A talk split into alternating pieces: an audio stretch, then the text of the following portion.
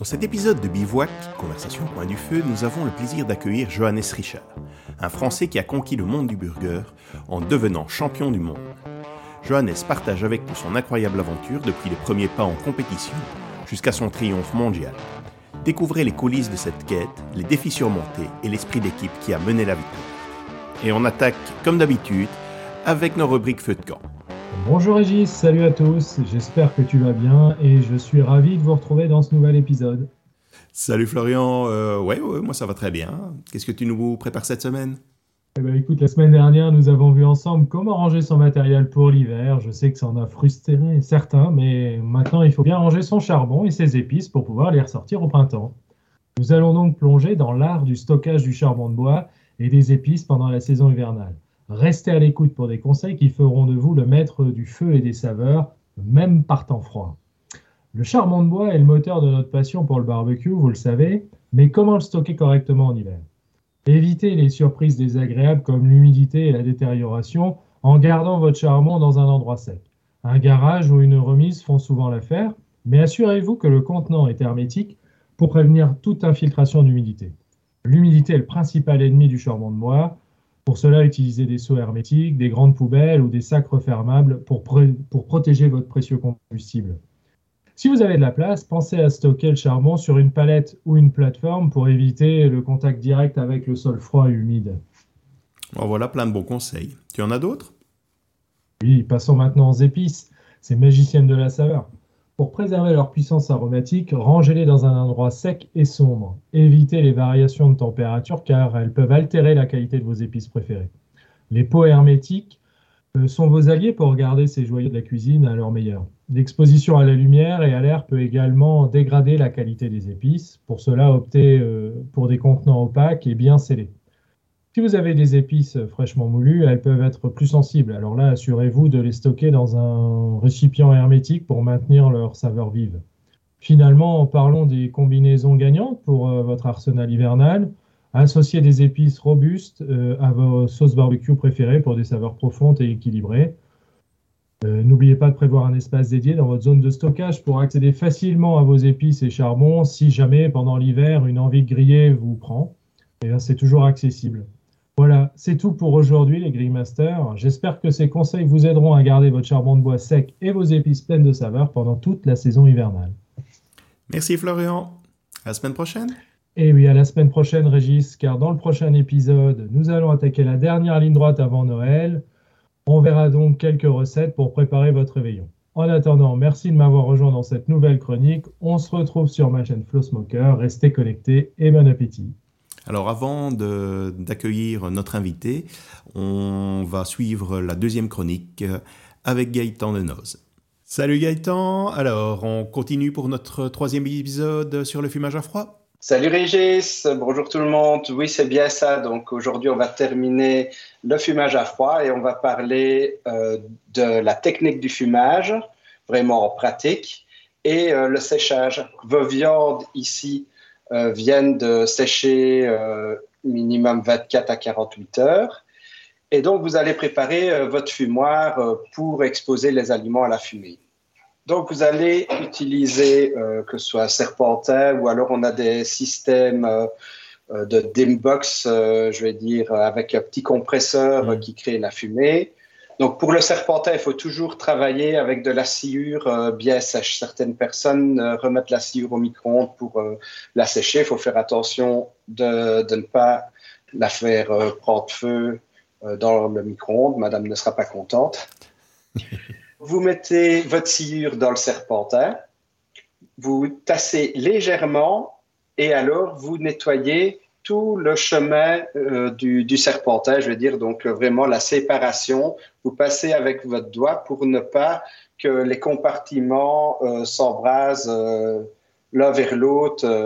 et on va commencer au départ du serpentin euh, on va allumer la sciure pendant un temps certain jusqu'à temps qu'on voit la production de fumée. Petit conseil, c'est d'utiliser un thermomètre connecté euh, d'ambiance. Donc, euh, à l'intérieur de votre fumoir, à hauteur des viandes, mettez un thermomètre que vous pouvez utiliser avec votre smartphone et différentes applications. Comme ça, vous pouvez contrôler la température et regarder que, vous n'avez pas eu euh, un souci euh, par l'embrassement, par exemple, du serpentin et que la température est montée et de ce fait-là, vous avez plus de risques euh, sanitaires. Pour le fumage, on va réaliser euh, plusieurs passes. Donc là, ce sera en fonction de, votre goût aussi.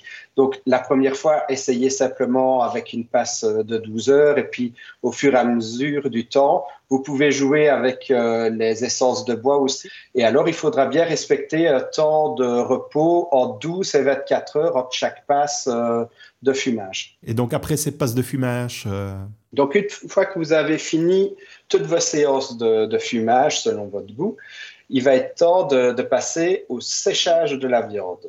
Donc là, vous allez euh, le mettre dans votre cave à vin ventilé ou dans un frigo que vous avez adapté à une hydrométrie de 65 à 75 d'humidité. Et la température de la cave devra se situer en général entre 12 et 15 degrés. Un autre aspect important aussi euh, lors de la période de, séchage, c'est d'amener de l'air euh, renouvelé. Pratiquement tous les jours, vous venez ouvrir votre porte, 30-40 secondes, pour euh, amener de, l'air nouveau et refermer. Vous continuez à faire vos séchages jusqu'à temps que votre produit soit fini. Donc pour le produit fini, généralement, on parle entre 30 et 40% de perte totale du poids par rapport au poids de la viande qu'on avait pesé avant de commencer le salage. Lorsque votre viande a le pourcentage de séchage désiré, eh bien, vous la mettez 3-4 semaines dans un sous-vide pour permettre à l'humidité de se répartir à l'intérieur de votre charcuterie. Et alors, ben, on, parle souvent de, la fameuse fleur au niveau de, des charcuteries. Qu'est-ce qu'il en est? Oui, donc euh, la fleur, c'est une moisissure qui est vraiment indispensable euh, et très bonne pour euh, le processus de votre transformation de votre viande en charcuterie. Donc, il faut vraiment pas avoir peur d'avoir des taches de moisissure blanche. Même des fois, vous pouvez avoir des taches un peu vertes. Donc là, ça veut dire que vous avez un taux d'humidité un peu trop important dans votre cave. Par exemple, quand vous amenez des nouvelles viandes dans, votre cave, le taux d'humidité va augmenter. Donc, euh, généralement, on a ce phénomène-là. Donc, vous prenez vos viandes qui présentent les taches vertes, vous les frottez avec une brosse pour les faire partir, vous diminuez l'humidité et vous, continuez votre séchage. Si vous avez une viande qui sent mauvais, qui est poisseuse ou qui a des, taches de moisissure autres que vertes euh, ou blanches, évitez de, les manger. Ne, prenez surtout pas le risque. Euh, je veux dire, ça, ça ne vaut pas la peine. Le meilleur, c'est il faut que votre charcuterie reste toujours sèche sur l'extérieur et qu'elle ait une bonne odeur. Donc déjà, ça, c'est les plus gros facteurs euh, à tenir en compte. Ah bah super, Gaëtan. Ben, un grand merci et on se retrouve la semaine prochaine. Avec plaisir, à la prochaine.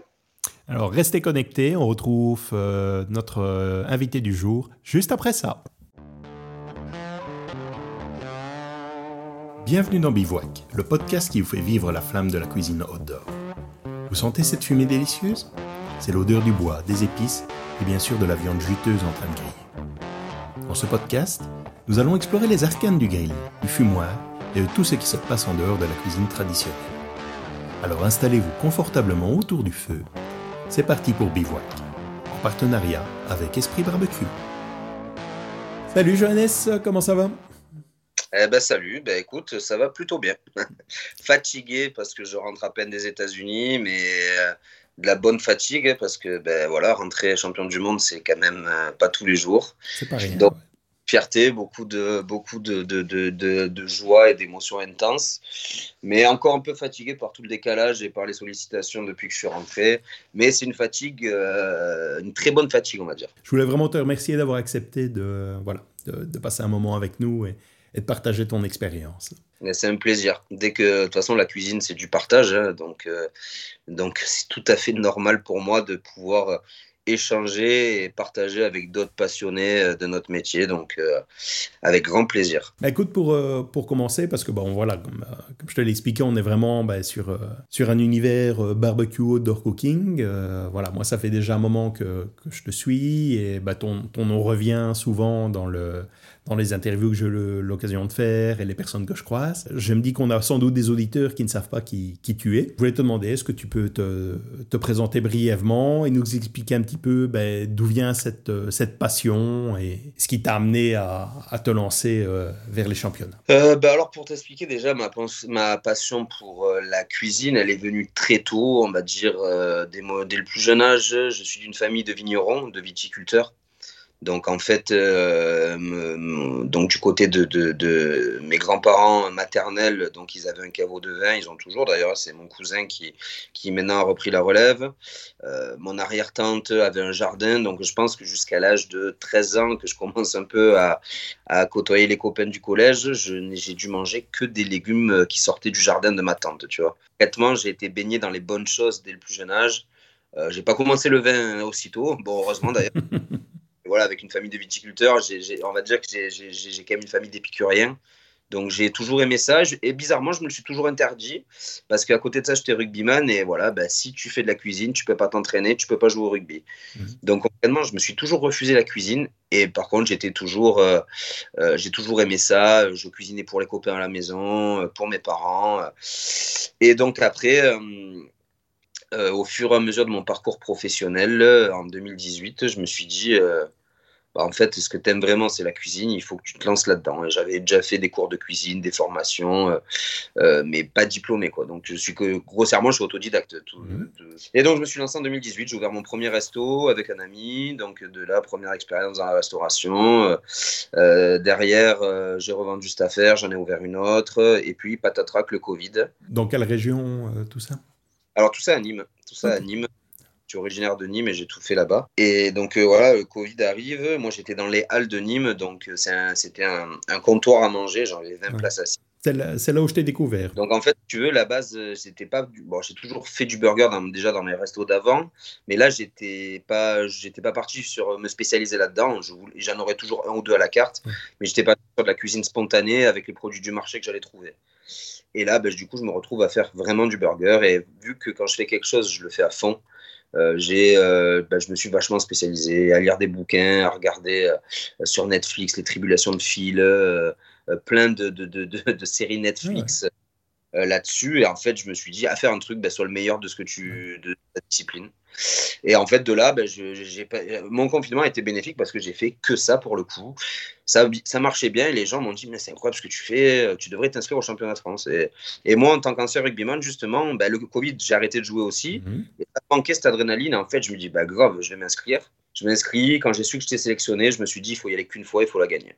Et là, j'ai mis en place pareil une, une stratégie, euh, voilà, en faisant une recette calquée sur les membres du jury qui étaient là, pour essayer de les sensibiliser sur les produits que j'allais utiliser.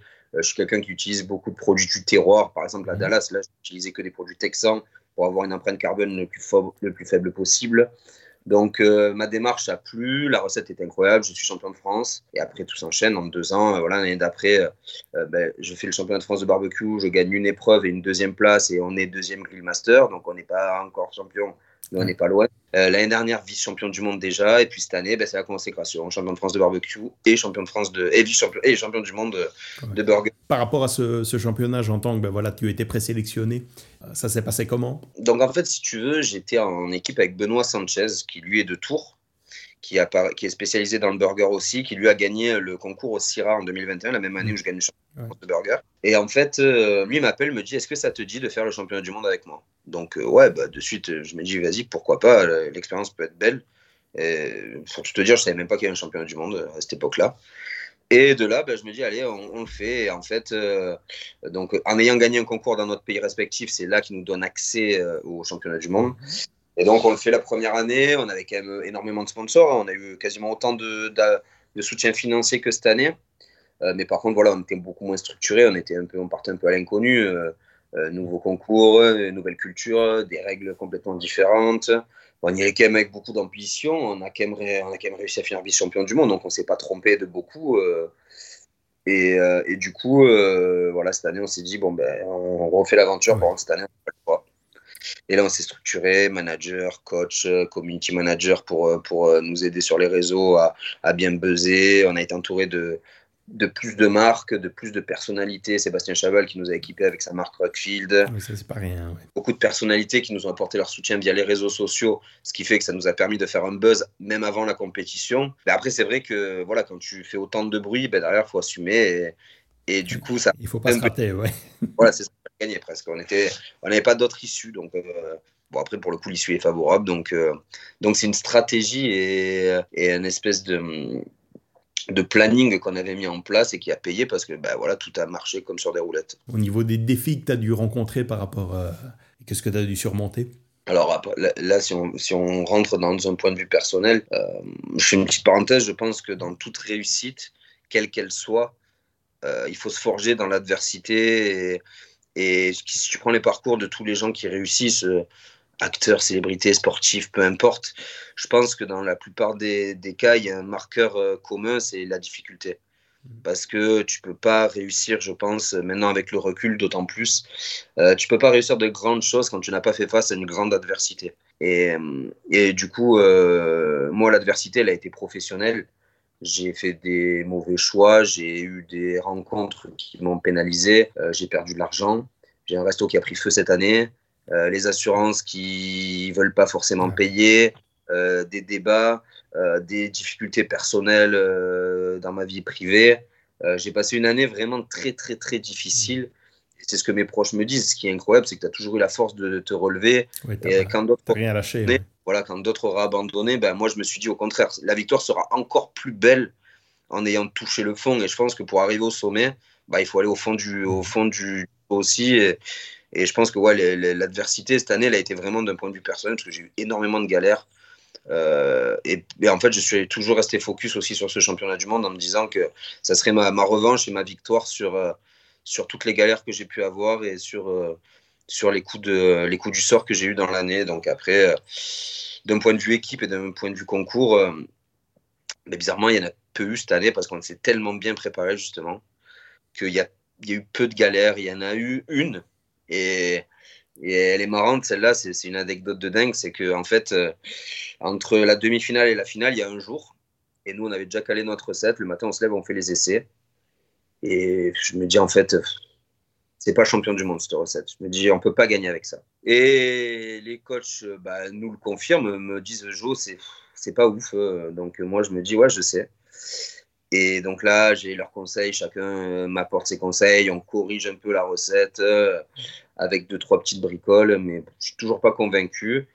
Et en fait, je veux veux pas le dire parce que j'ai pas envie qu'on me dise que je suis fou. Et du coup, je dis à tout le monde, bon, ok, on fera ça, on va faire ça demain et ça passera.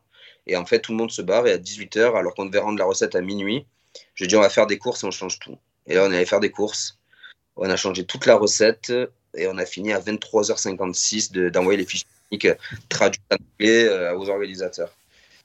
Et ouais, ça a été la peut-être seule difficulté parce qu'on est tombé dans un, dans un super down où on ne savait pas où on était, où on remettait tout en question. Et c'est là où en fait je me suis dit en fait euh, perds, mais si tu dois perdre, perds avec un truc qui te fait kiffer toi. Ça, ouais, le... Un qui double quoi. Voilà, la difficulté de ce concours, elle est que bah, tu, tu fais à manger à des Américains. Mm. Donc le burger gourmet, tu l'oublies. Puis c'est pas ce que j'aime faire non plus. Hein. Mm. Moi, j'aime faire pour le coup, les Américains, il y a un truc qu'ils font bien, c'est le burger. Je suis l'anti, euh, j'ai pas envie de citer de marque. Ouais, ouais. Euh, ouais. L'anti-burger gourmet à la française, ça me gonfle. Pour moi, on met pas de camembert dans un burger, c'est du Monterey-Jack, du cheddar. C'est voilà, on oublie tout ça, ça reste du burger à l'américaine. Et malgré ça, on n'arrivait pas à, à s'y retrouver. Et là, on s'est dit bon, on change tout. Et c'est un burger en fait un hommage à, à Pulp Fiction. C'est celui que Samuel Jackson mange dans, le film. Et à la base, il s'appelle le Kahlua Burger et, il est à base de, d'ananas. Et nous, en fait, on l'a retravaillé avec un ketchup d'ananas, mais au piment chipotle euh, texan pour les produits locaux, euh, des petits pickles de mangue, euh, des oignons frits, un bacon, un crémeux de cheddar. Enfin voilà, on l'a retravaillé d'une autre manière et pour le coup, il était ouf et ça a fait un coup de cœur de dingue dans le public et dans le jury. Et, et en fait, voilà, le pari s'est avéré payant. Et en plus, avec une recette qui qui me parle. Je suis fan de pop culture et de Ouais, films. Tarantino. Et voilà, là, j'ai fait un burger limite en hommage à Tarantino et je suis champion du monde avec ça. Donc, enfin, on est champion du monde. La Team Burger France est champion du monde. Bah, écoute, je vais rebondir parce que ça fait quand même plusieurs fois que tu dis team. Comment ça se passe? Comment c'est structuré Tu peux venir seul en fait. c'est tu viens seul ou tu as deux assistants et tu peux être représenté par une marque ou je ne sais quoi. Il y avait des teams qui étaient représentés par des marques américaines, par exemple. Et nous, en fait, euh, nous, la team, c'est Team Burger France, une asso qu'on a créée désormais. Et, l'idée maintenant, c'est d'arriver à le développer, l'organiser sur euh, des salons, des festivals, essayer de, développer ce truc-là. Et nous, en fait, on a monté cette Team France déjà l'année dernière. Et là, euh, elle s'est composée bah, de Benoît Sanchez et de moi qui sommes à la base du projet. Mhm. Après, on est allé chercher Nelson, qui était le troisième coéquipier. Euh, euh, je l'ai rencontré sur un salon à Clermont et humainement, ça a matché direct. Et puis, donc voilà, ça a fait le troisième membre de l'équipe qui est prof de cuisine. Donc en fait, on s'est dit techniquement sur les découpes, sur tout ça, ça va être carré et laser. Donc, donc le choix de Nelson s'est fait comme ça. Et puis après, l'équipe s'est imbriquée. Dans l'année, moi, j'ai fait la rencontre de mon agent. aujourd'hui qui s'appelle Jérémy Augereau, qui nous a aidé à structurer l'équipe, qui nous a présenté les coachs, euh, donc, euh, qui nous a permis d'aller chercher des sponsors nouveaux et supplémentaires. Et en fait, euh, l'équipe s'est structurée comme ça. Au dernier moment, on s'est dit aussi, bah, pour que les organisateurs, le public, tout le monde arrive à nous suivre et qu'on arrive à créer de l'émulation. On a besoin de community managers qui font un travail qualitatif. Donc là, on a choisi les community. Donc c'est pour ça que je parle de team parce que sans les community managers, on n'a pas un travail sur les réseaux qui est aussi qualitatif. Euh, on ne gagne pas. Là, je crois qu'on a gagné quasiment 500 followers en deux semaines, euh, alors qu'on n'avait rien. Euh, ils ont fait des reels tous les jours, un reel par jour. C'est du taf de montage. Et, ils l'ont fait tous les jours pour permettre aux gens de suivre nos aventures. Et ça a été payant parce que les, euh, tous les organisateurs nous ont suivis, tous les autres candidats concurrents du truc nous ont suivis, euh, même avant la finale. Donc tout le monde voyait notre travail. Ça te rajoute de la pression. Oui, ça joue, hein. ouais, c'est sûr, certain. C'était attendu, mais presque ça, presque ça, ça, ça, leur met de la pression à eux aussi parce qu'ils se disent oula, ils sont en train de faire un gros travail, eux, va falloir se mettre au niveau. Hmm. Donc en fait, on était autant sur eux que sur nous. Oui, ça émule. On, a fait du voilà, au moins on a fait du bruit et, on savait que voilà, on arrivait avec des ambitions et c'est qui tout double, hein, mais bon, pour le coup, ça a souri du bon côté. L'autre point aussi sur lequel j'ai envie de rebondir, voilà, je t'ai entendu vraiment parler des produits. Euh, est-ce que vous venez avec vos produits? Est-ce qu'il y a du sourcing sur place euh? Bon, alors déjà, on avait pas mal avancé déjà l'année dernière parce qu'on avait déjà, on était déjà, on avait déjà fait trois semaines sur place euh, quand on a été vice-champion du monde. Et en fait, l'année dernière, on avait rencontré via les réseaux sociaux un chef français qui exerçait là-bas. Mhm. Il avait présenté un boucher, il nous avait présenté un fromager. On avait Rodolphe Lemeunier, qui est meilleur ouvrier de France et champion du monde de fromager, qui nous avait aidé aussi, qui nous avait envoyé du fromage sur place. Donc déjà l'année dernière, on avait déjà créé des contacts et là cette année, on est allé encore plus loin dans le sens où euh, on a demandé au boucher, euh, qui est une personne en or, qui est vraiment adorable. J'ai jamais, j'ai rarement rencontré quelqu'un comme ça. Et en fait, on lui a demandé s'il pouvait nous amener visiter un ranch euh, d'où il, il, avait des bêtes en fait. Et donc, on est allé visiter le ranch, on a vu comment les bêtes étaient nourries, on a pu les caresser carrément, parce que du coup, ils sont pas sauvages du tout, donc on a pu donner à manger aux bêtes. Et en fait, on est vraiment allé dans le Texas profond, sourcer les produits vraiment à la base. Pareil pour les jalapenos, euh, on est allé vraiment voir une ferme, on est allé sur le Farmers Market de Dallas, qui est comme des halles et un marché euh, qu'on peut avoir en France.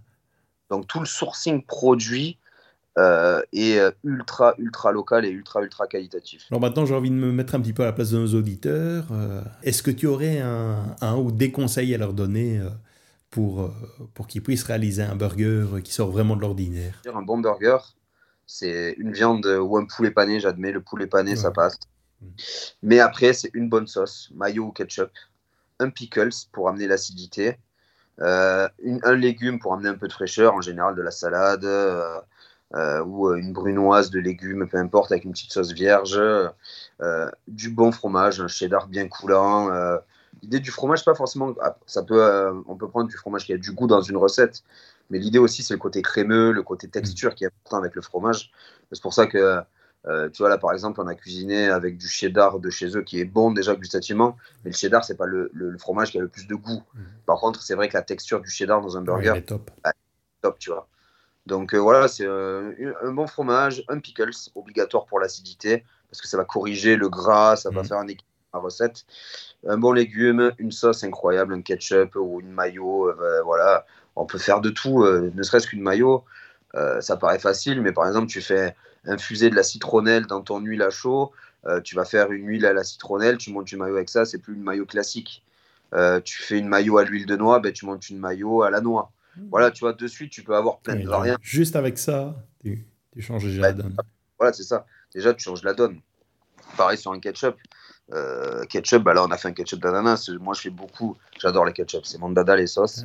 Et, moi, j'ai plein de recettes euh, dans mes restos où euh, j'ai un ketchup de cerise, un ketchup de banane, tomate, forcément.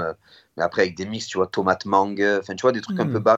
Mais tu arrives à sortir des trucs de ouf avec, avec tous les fruits d'ailleurs. Hein. J'entends qu'au départ, tu n'étais pas forcément du, du monde du burger. Tu, tu es venu après. Quelles sont vraiment tes influences culturelles quand tu, tu crées comme ça des recettes de burgers moi, j'aime la, cuisine régressive, des choses simples qui vont à l'essentiel, qui font penser à, aux trucs que tu mangeais quand tu étais gamin, des, voilà, des goûts simples, mais euh, bien travaillés, avec un bel équilibre. Et si je devais donner euh, de l'aspiration à, à, ma cuisine, ben, en fait, toutes les cuisines marquées, euh, où il y a des herbes, des, des, marqueurs pointus et, voilà, qui ressortent. Ça, tu vois.